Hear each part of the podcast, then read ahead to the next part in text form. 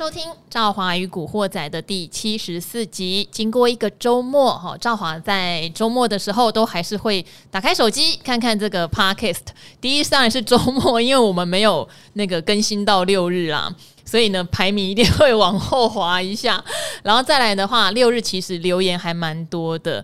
那赵华每次看到大家会说“哦，现在已经很依赖这个节目”的时候，有点诚惶诚恐。真的蛮蛮多人会说。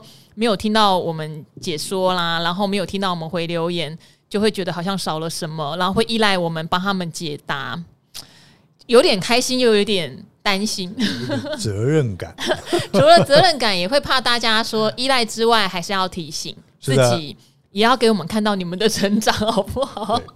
好，就是说，呃，因为我们做了七十四集耶，这中间应该教了很多的方法，甚至自己在做什么。像我常常会说，我买了什么，我什么卖飞了，但是我什么会小量小量买，我都讲得很清楚哈。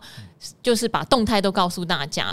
那大家听完以后，其实今天等一下我也会回馈，有好几个听众有留言说，他还真的照我的方法。做，然后赚钱了。哦、好，今天有这样的留言可以分享哦。我觉得大家也可以听听看哦，真的很棒哦。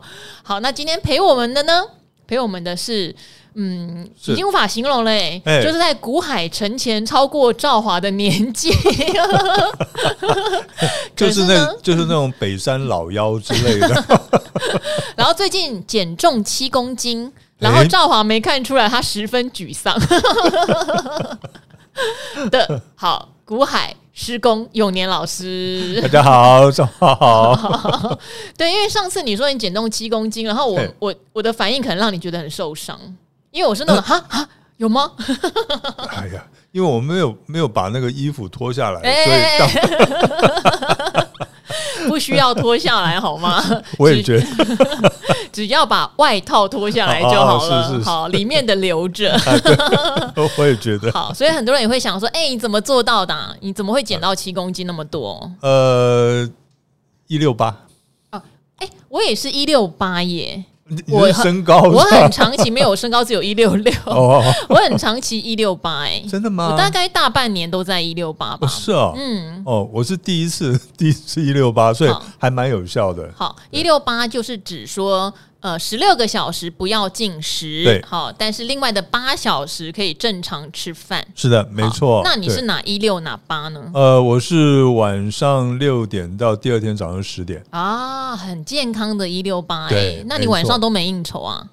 呃，如果有应酬的话，我会尽量在八点以前把该吃的东西吃完啊。那就第二天就是十二点才开始啊。那你就后面的跟我一样，因为我应酬有点多哦，就是去念书以后，说实话餐具很多，所以我大概都是最晚八九点吃的话，我隔天会十二点以后才吃饭。对，没有错，就是这样子啊。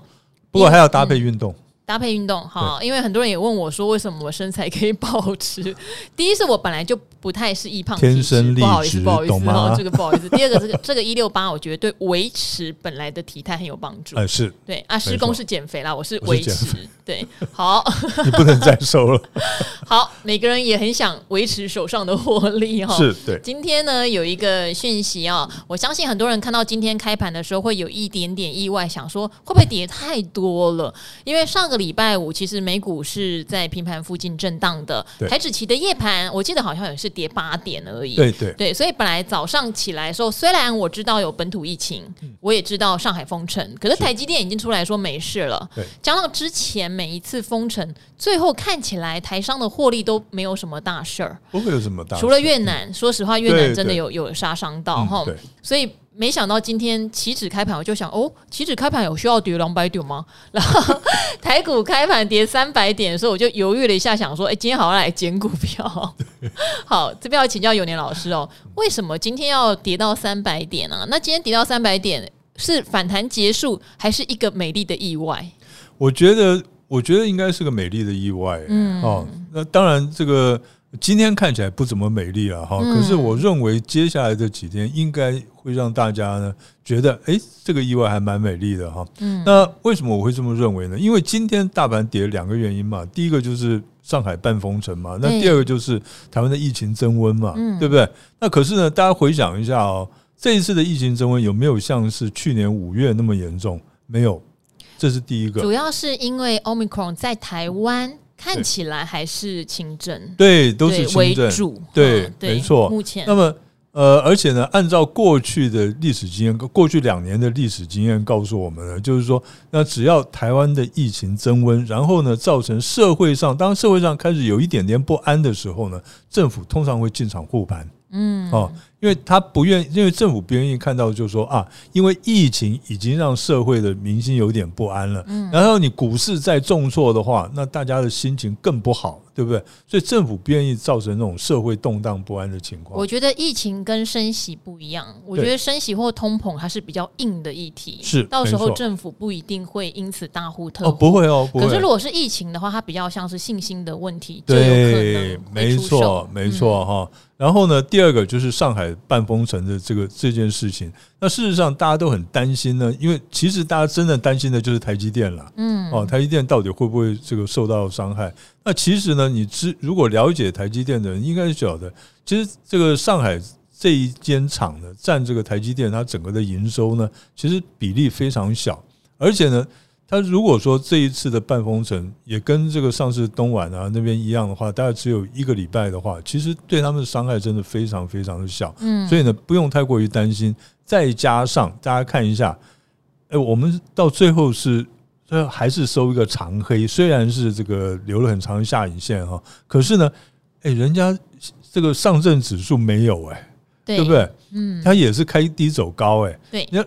这个呃，这个香港的恒生指数呢，还跟你收红哎，那我们干嘛要跌成这个样子啊？我们也也没有一个长黑 K，其实我们是一个下影线，对对，一个下影线的黑 K，小小小红 K，小红 K。那指数呢是算是一个比较长黑这样子，相对来讲的话，那所以我觉得我们这有一点冤枉哎。嗯，所以简单的讲，只要今天晚上呢，这个美国股市不要出现。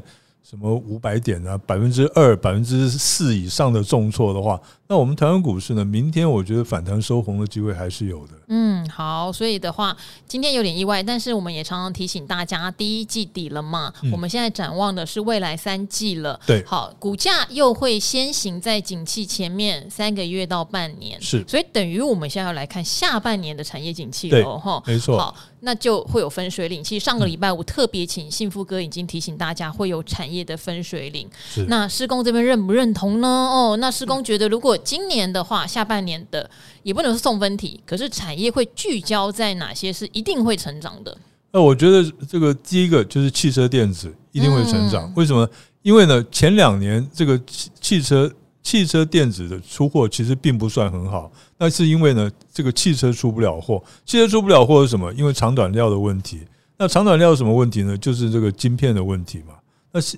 那看起来现在市场都公认，就是说今年下半年以后呢，晶片的供应量应该可以舒缓了啊，就不会像前两年这么的严峻了。那所以呢，呃，那其他的这些的电子零组件呢，当然也就可以配合出货了。嗯，那所以我觉得这个汽车电子是一个。观察的重点。好，对，第二个就是五 G，好，五 G 去年有点出货，因为那个出料不顺哦，长短料的问题，对，也是长短料的问题，对，所以只要是去年前年有长短料问题的这个产业呢，那到了今年的话，我认为都应该呢，这些问题都可以解决了，所以它的拉货，去年没有拉到的货，那今年就会就会继续的。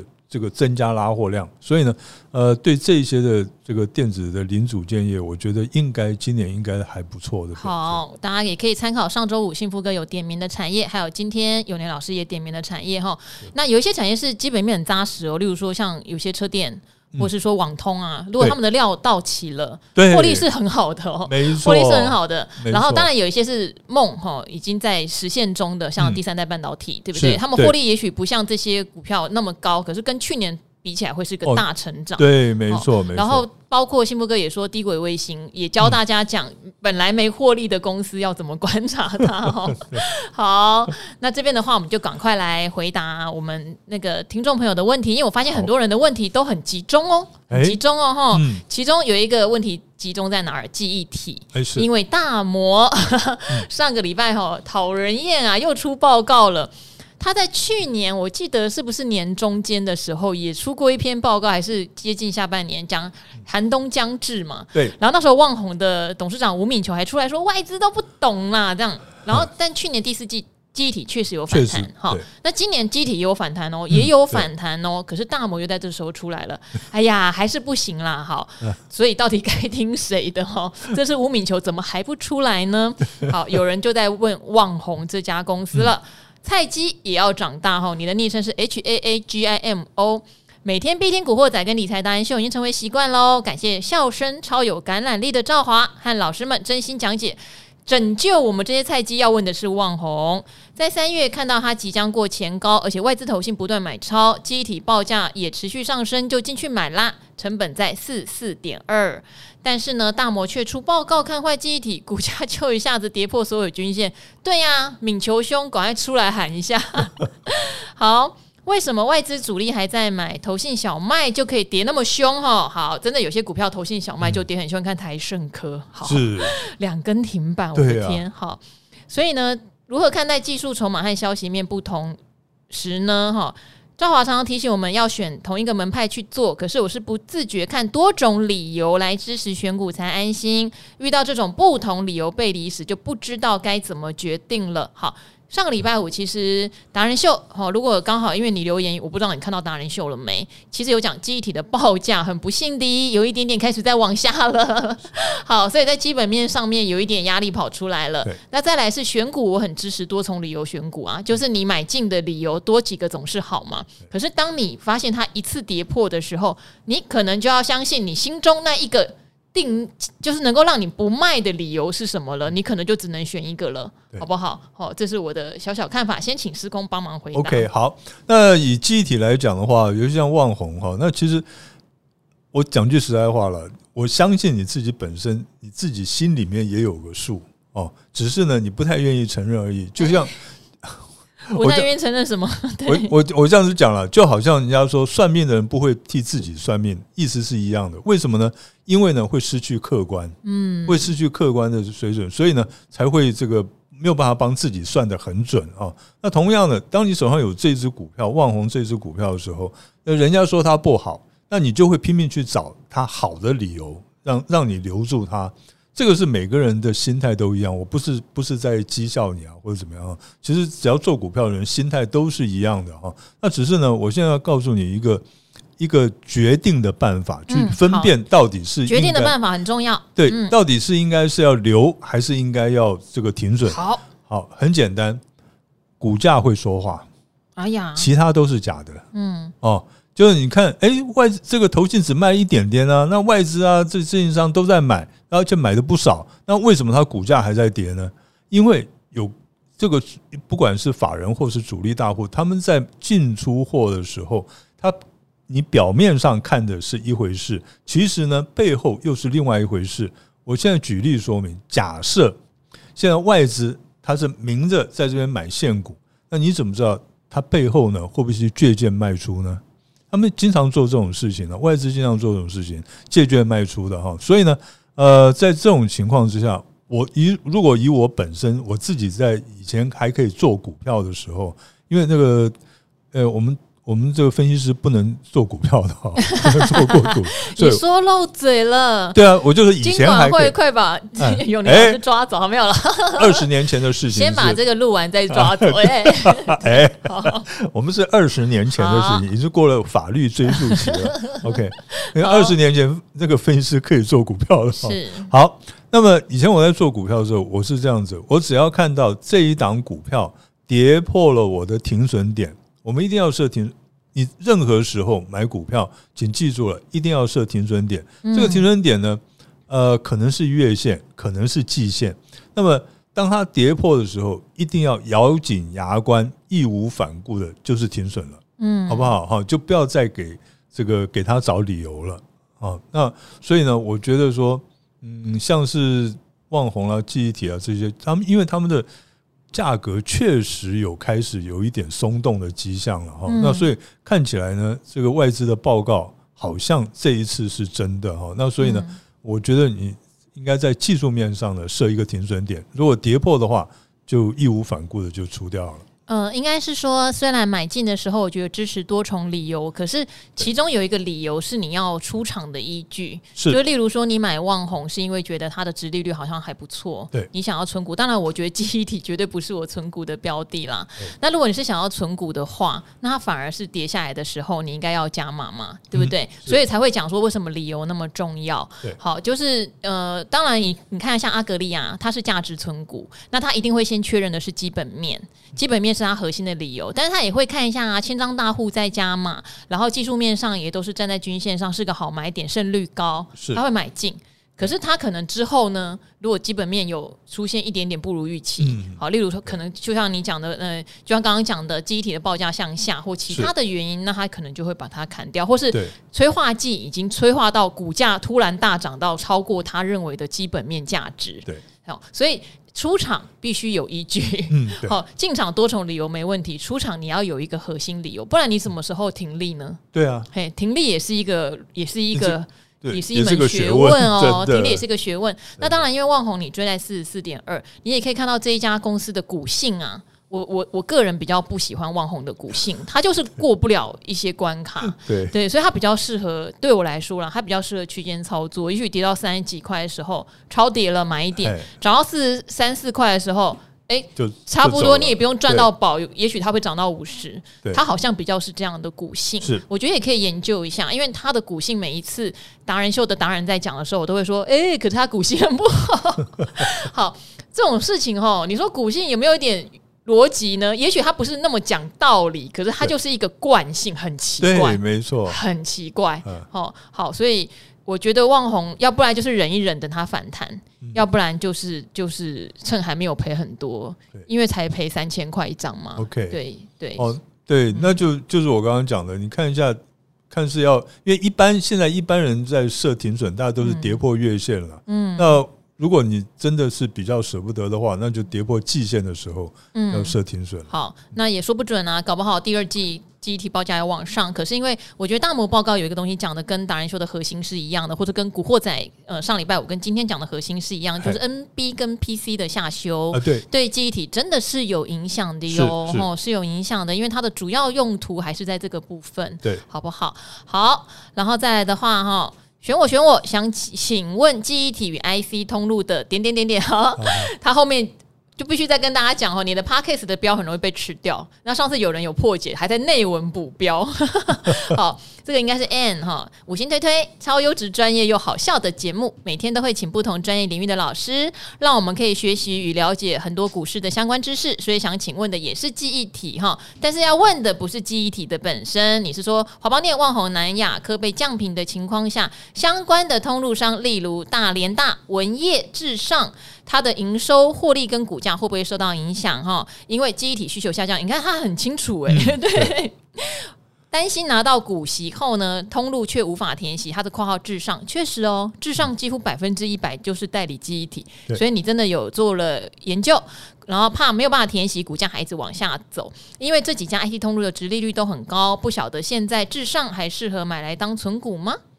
呃，如果你光是看这个看它的值利率的话，百分之七点七，当然是值得买了哈。嗯、可是现在问题就在，其实你讲的都对，你讲的都对耶，对、啊，你讲的全部都对，对，真的是。的，这对你讲的都对。所以呢，其实答案你已经讲出来了嘛，欸、对不对？对答案常常自问自答就出来了，对，自答出来了哈。就是怎么说呢？就是说你也知道，就是说呃，记忆体的价格开始跌的话，那它的利润一定会降低，这是第一个。第二个呢，它的销售量就是经他手的这个销售量一定也会减少，所以它的营收跟盈余呢两方面都会呢都会有有可能会出现递减的这种情况。那所以呢，你讲的没有错，就是我觉得有获利的话就可以。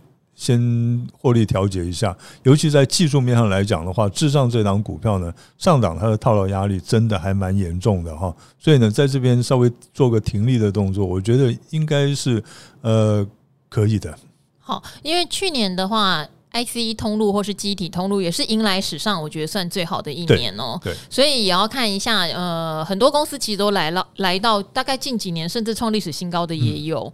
好像文业就变标股。对呀、啊，好像这样的情况下呢，如果你本来手上就有，我倒是不觉得你一定要立刻卖掉，因为当初选通路股当存股的人，我想应该跟我一样吧，我会觉得至少三年是一个机器吧，就是你存三年是一个机器。是对，然后你是为了领他的股息嘛，对不对？对好，就算就算今年可能填息比较慢，但是照理来说，明后年要填息应该也是有机会。嗯、好，可是如果你说你是此时此刻才突然想到哦，我要存股，然后买买的话。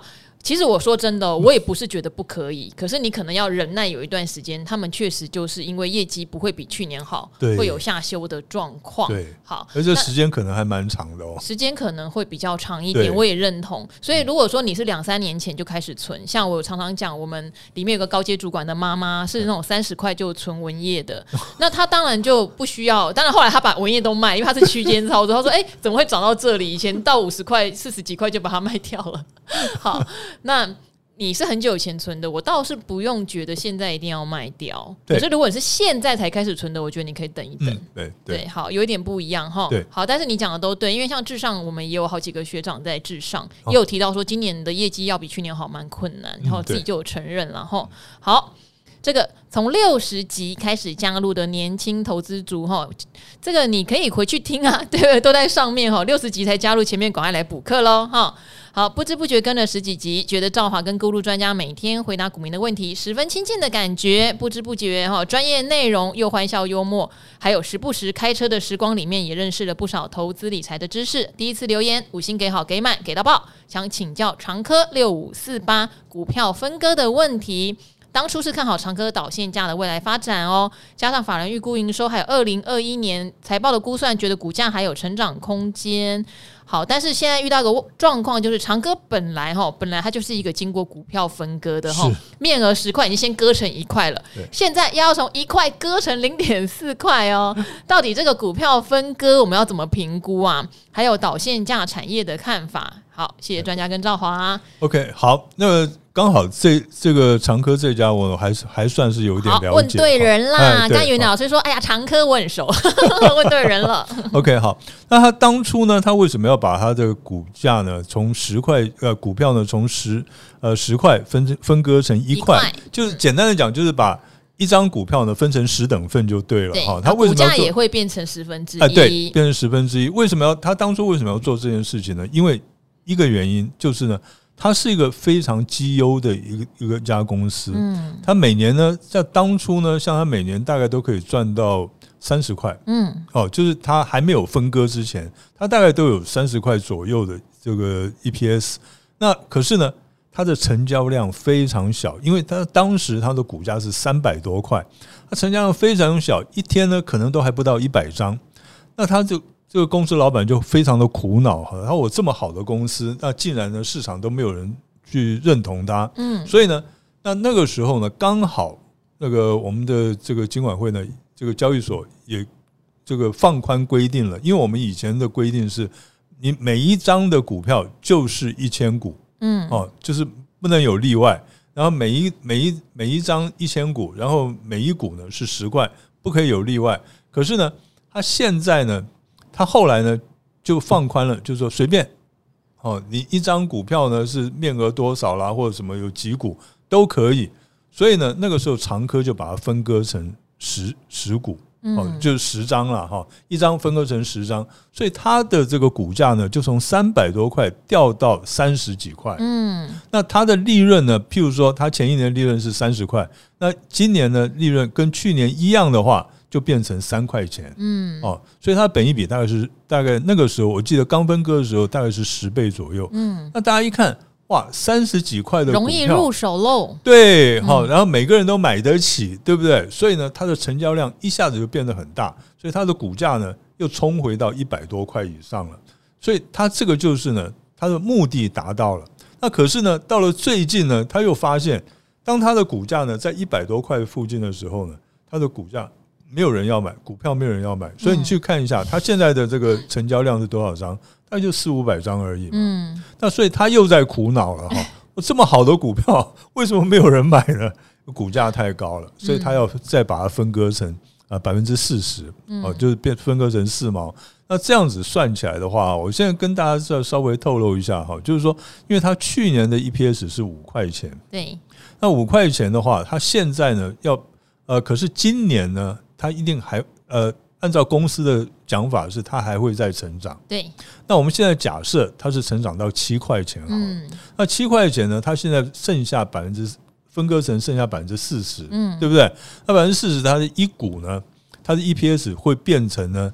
两块八，嗯，那两块八，可是呢，它的股份呢是当初的百分之四十而已，对，所以它那个本益比非常非常的低。哦，哦，然后它的股价呢会变成四十块左右，那又回到当初它第一次分割时候的三十几块那个附近，那因为呢。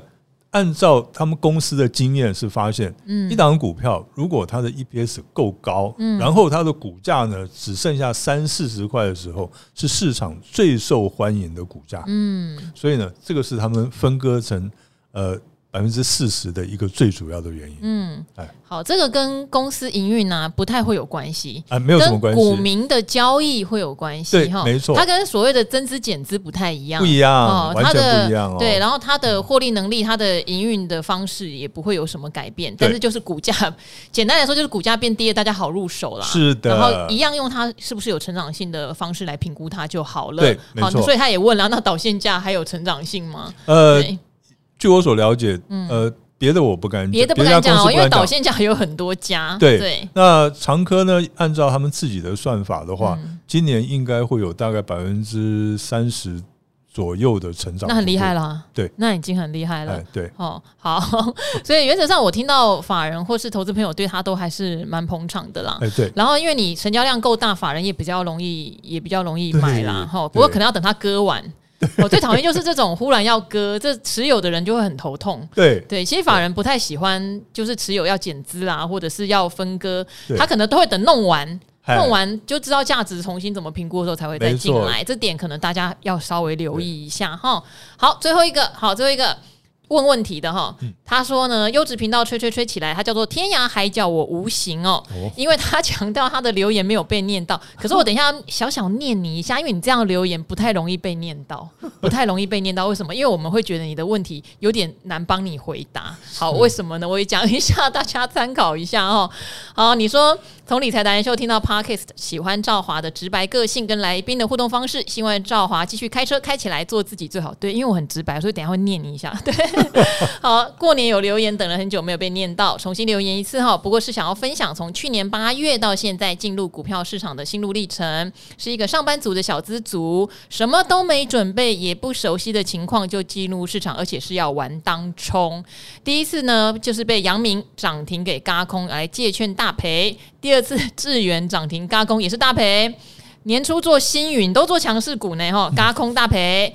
林月圆一直劝你做波段，不要玩当冲，当冲很难做，我就是不听，一路赔到现在，前前后后赔掉了七位数，有够心疼的。QQ，好，我也尝试做波段，但就是没耐心，放不久就出场，我都笑自己是反指标，跟我对做就会赚钱。OK，那你现在要不要跟我讲你在做什么，好不好？这也是一个贡献哦，哦，好。现在手上只剩下零股的台积电，唯一赚钱的王道银行，可动用的现金不到十万了。请问接下来我在股市里面该怎么操作比较好？继续玩当冲吗？还是其他的操作？或者是干脆毕业不玩了？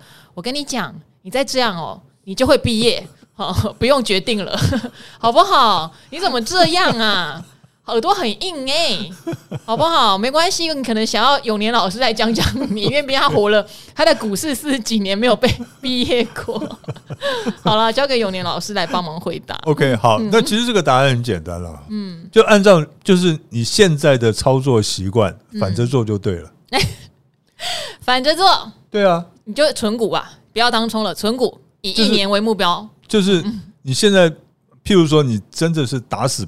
不肯做波段，那你一定要做这个当冲的话，嗯，那你想要放空的时候，你就去做多，嗯，哎，想要做多的时候就去放空，很难啦。我也想过这件事，对，太难了，就是因为很难，就是因为很难，所以呢，我们才才要这样子，才要跟你讲。嗯，因为为什么哈？我为什么讲说要这个反着做？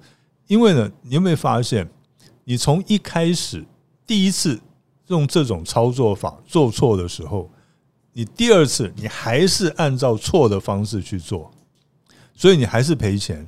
你为什么会一直在赔钱？因为你的方式是错的。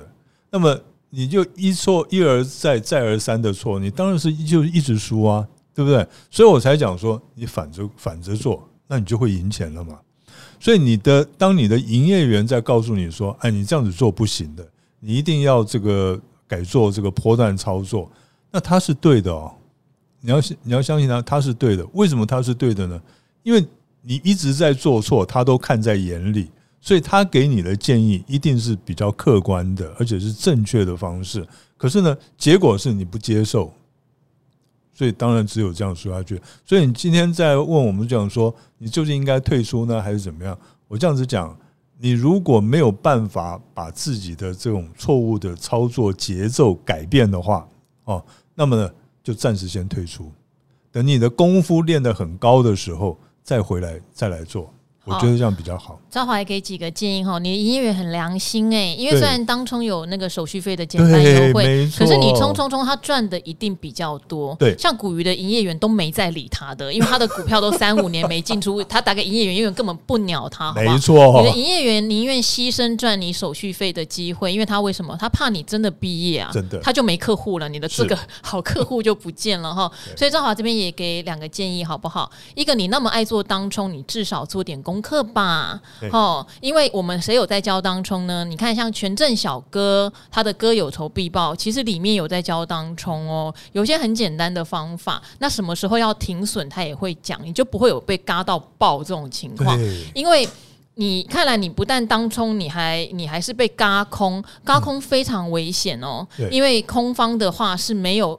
停损的，就是你没有上限，甚至你没有券，对，像借券的话，你可能要花非常非常高的借券利息，所以你你的问题在于说，没有人说做当冲一定是错哦，可是你不学习就是问题。明明就有在教做空，可是你都没有学，我从这里面我完全看不到你为什么要做空，你为什么会被嘎爆，你自己有反应过你自己学的问题哪边有问题，还是只是凭感觉？哦，我看不爽，所以我去空它，然后就被嘎爆。感觉上是这样的，对，因为感觉上是这样嘛。所以第一条路就是你要做可以啊，你可不可以先去学？不然你听我们的频道或者看理财达人秀，好像一点用都没有耶。因为我们是强调教学的频道。对，好，然后朱老师其实他的标股在线等也有一集。我在教做空，其实很细哦。他要看一分 K、五分 K 哦。他也特别强调，当冲是高手在做的，对，好不好？所以我觉得第一个问题在我们都有教，可是你有没有学？如果你完全没有学，那也许说说一句坦白一点，你就等到市场自然淘汰你。嗯，对，那我可能念念再也念不到你的留言了啦。那第二个当然就是。无论如何，你就把一部分的股票真的是去买比较长期的，然后你把那个账户 close 起来，你不要看它，好不好？嗯。然后你把剩下一点钱，你爱每天冲冲到光光就随便，就是爽而已。说真的，你的情绪需要爽这样子。对，对，这是第二种做法。然后就是你去买一些所有的绩优股锁在那儿，你就忘记那一个户头，那留一点钱就是。开心好不好？这两个方法提供给你，要不然下次这个留言我是不会念的哟。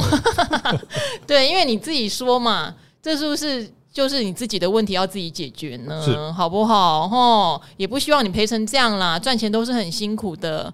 好，那赵华刚刚也有提到，吼，有一些人有分享。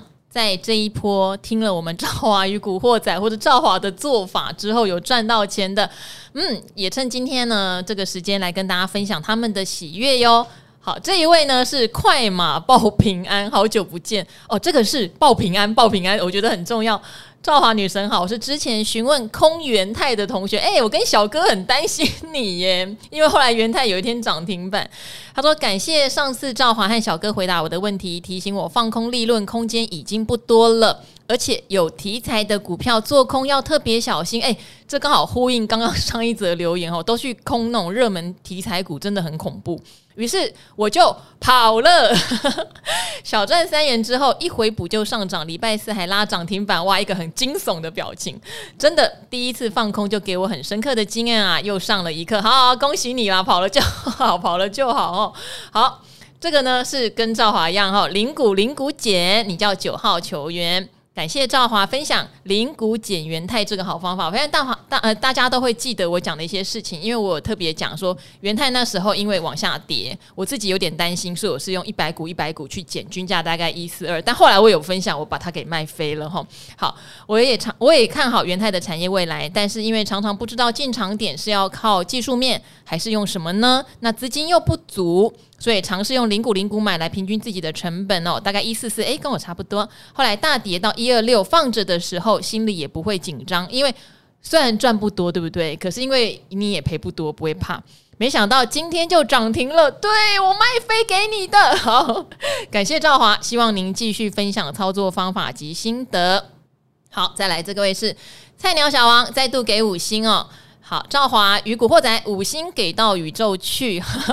这一位我记得你，因为你来问国泰电动车会不会下市，打你屁股，对不对？就跟你讲，没有那么夸张，它又不是杠杆型商品哈，不会通通里面的股票都跌到没有的啦。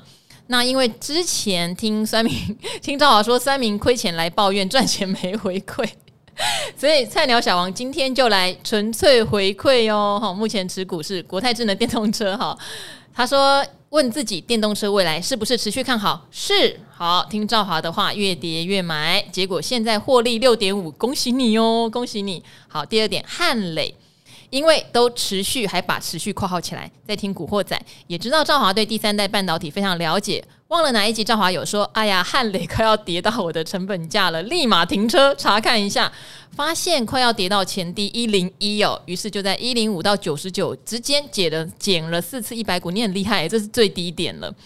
好，因为之前有学习技术分析，所以就是突破五日线就要贪心。好，突破五日线那天直接买了一张抢反弹，报到三月七号，哇！结果那一天有重挫，那天很多中小型股都重挫，掼破所有均线，我就按照纪律出场了，是卖一零八，是小赚的。好，可是三月十号呢，如有神助，跳空站上月线。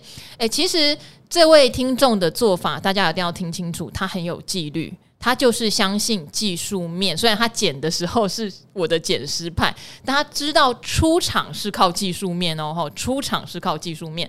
好。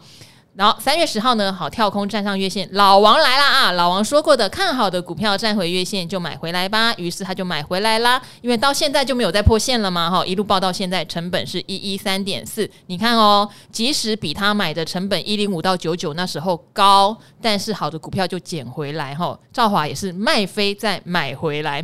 好，因为都有持续还括号听古惑仔跟老王的节目，目前是等跌破十日均线，或是应该是指投信开始转卖才会卖出。目前持股还有美琪玛赚六趴，兆丰金赚了二十二趴。因为前面分享太多了，就不耽误达人们跟赵华的时间喽。希望这样的回馈可以鼓励到赵华与达人们，还有一起在收听节目的股友们。P.S. 美琪玛真的就是学赵华一百股 一百股慢慢减的，谢谢以上。